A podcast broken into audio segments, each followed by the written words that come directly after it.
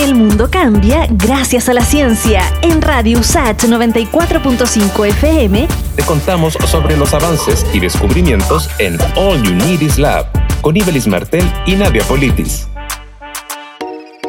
El uso de aires acondicionados es cada vez más común, sin embargo, estos dispositivos suponen un impacto importante para el medio ambiente y contribuyen al calentamiento del planeta. Así lo detalla Alejandro Prieto, arquitecto y doctor en tecnologías de la construcción, además de investigador de la Universidad Tecnológica de Delft en los Países Bajos. El problema de los aire acondicionados, primero, que usan energía eléctrica, segundo, que son literalmente bombas de calor. Tú sacas calor del interior y lo tiras al exterior, pero la temperatura ambiental exterior de la ciudad en este contexto tiende a subir. Frecuentemente, tanto los aires acondicionados como algunos sistemas de refrigeración funcionan con hidrofluorocarbonos. Estos son compuestos orgánicos que contribuyen al calentamiento global. Lo explica el mismo experto. Tienen un potencial de calentamiento global de hasta 1400 veces el CO2. Según el arquitecto Alejandro Prieto, para mejorar la temperatura al interior de los hogares es necesario invertir en sus fachadas. El mayor problema que hay en Chile es que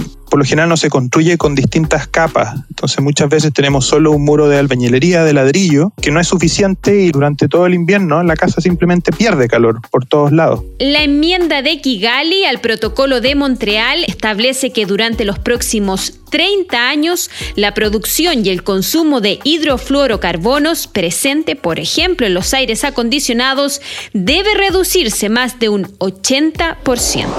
El mundo cambia gracias a la ciencia. Pronto volvemos con más noticias, descubrimientos y avances en All Unities Lab. En Radio USACH 94.5 FM con Ibelis Martel y Nadia Politis. Radio USACH, la radio de un mundo que cambia.